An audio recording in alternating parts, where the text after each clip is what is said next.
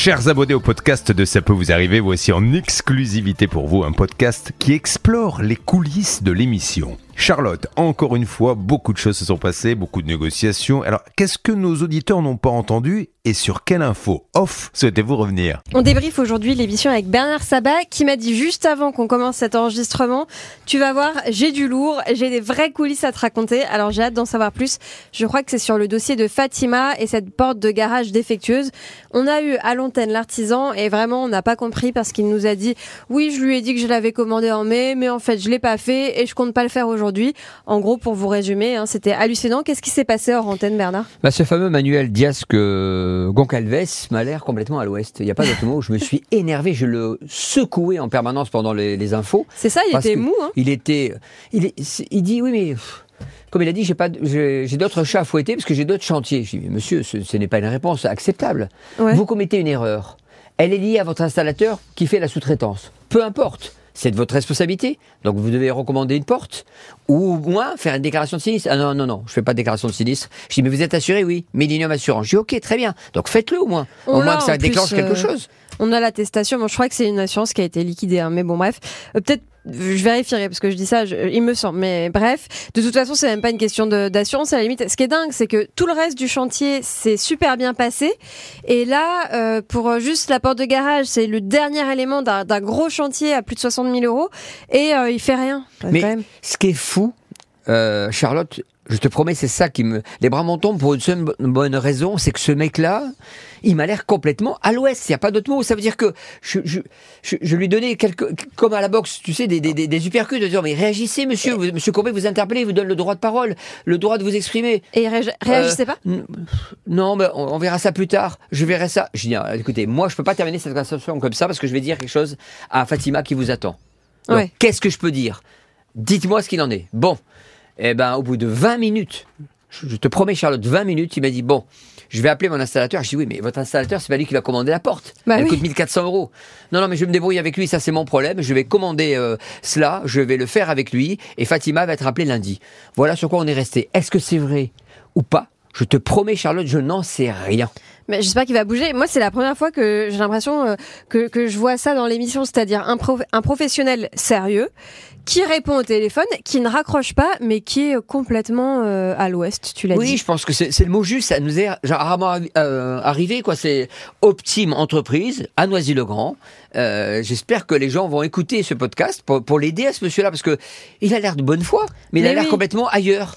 il, a, dit, il faut que je remette le nez dans le dossier. Il a l'air de s'en foutre, hein, clairement. Ouais, je pense que c'est peut-être ça. Ouais. c'est très bizarre. J'espère qu'il n'est pas sur le point de fermer sa boîte, parce que c'était du je m'en foutisme, du laxisme. Je sais sais pas, je sais pas ce qui se passe avec ce monsieur. Je comprends pas. Il a, il a même pas de reproche à faire à sa cliente. rien. Euh, il a rien. dit. Ah non, il y a une chose qui est importante qu'il a dit, qui est intéressante et qui va te plaire. Ah, ne dites pas que le portail ne marche pas. Il marche mal. Non mais oui, bah oui, bien sûr. Donc ça veut dire que de temps en temps, on peut rentrer sa voiture ou inversement. Euh, je mais enfin, c'est pas un argument, monsieur. Les auditeurs d'RTL peuvent aller regarder sur la page Facebook de Ça peut vous arriver et constateront qu'il y a une vidéo sur laquelle on voit bien que clairement ça ne marche pas. Ça descend, ça remonte, ça descend, ça remonte. Je pense que Fatima, les jours où ça marche, elle met au moins un quart d'heure à ouvrir la porte. Enfin, c'est pas acceptable. Et puis c'est censé être du neuf, quoi. Bah Donc c'est pas acceptable. Franchement, je ne comprends pas. Je ne comprends pas ce monsieur. C'est la première fois, je lui dis que je suis. Euh, il m'a mis dans un désarroi euh, étonnant parce que je n'avais pas de solution et de prix sur lui. On a eu que on a eu que des cas ubuesques aujourd'hui. Et alors cette histoire d'Air France, moi j'aimerais que tu nous expliques parce que eux aussi ils ont ils ont craqué, ils ont craqué leur slip. Qu'est-ce qui s'est passé avec Air France? Je vais le résumer en, deux mots. Air France prend la décision donc euh, il y a huit mois en avertissant tous les voyagistes, euh, tous les clients que les vols ne seraient plus maintenus après le 23 mars pour la saison de printemps et d'été 2023 euh, parce que ça ne marche pas en remplissage. Pour la République dominicaine. Pour la République dominicaine, pour Saint-Domingue et Punta Cana parce qu'ils avaient deux lignes. Donc l'hiver ça continue, le 23 mars ça s'arrête ça reprendra au mois d'octobre prochain. Donc ça, on peut le comprendre, il n'y a pas de souci. Bah, donc à partir de là, tous les clients qui ont annulé, à travers un voyagiste, à travers un tour opérateur, à travers peu importe, on doit les rembourser immédiatement. Ça paraît évident. Ça paraît évident.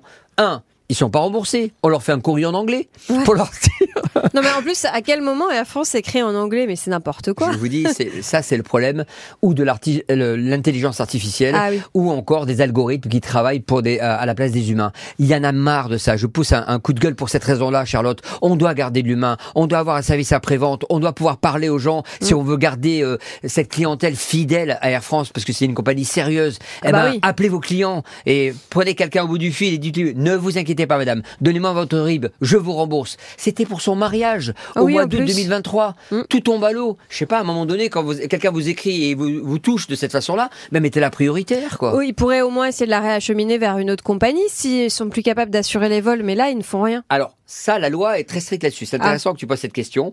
Dans la mesure où le vol n'a pas été effectué, ce qu'on va dire que le vol n'a pas été volé, euh, dans tous les cas, nous n'avons aucune obligation, si ce n'est d'avertir le client dans les trois mois avant son départ. Et de le rembourser. Et de le rembourser mm. immédiatement. Donc c'est ça où il y a, ils sont en faute. Mais le reste, après ils peuvent dire, alors moi je peux donner des conseils. Hein. Il y a Iberia qui fait ça, euh, Air Europa qui, qui, fait ça, Ryanair. Mais c'est avec escale, c'est via Madrid, etc. Donc euh, c'était un vol direct qu'elle voulait cette dame-là et ça fait de la peine parce que c'était pour son mariage. Voilà. En plus ça pose la question. Moi je pose une question quand même du préjudice matériel parce que euh, elle attend le remboursement depuis plusieurs mois.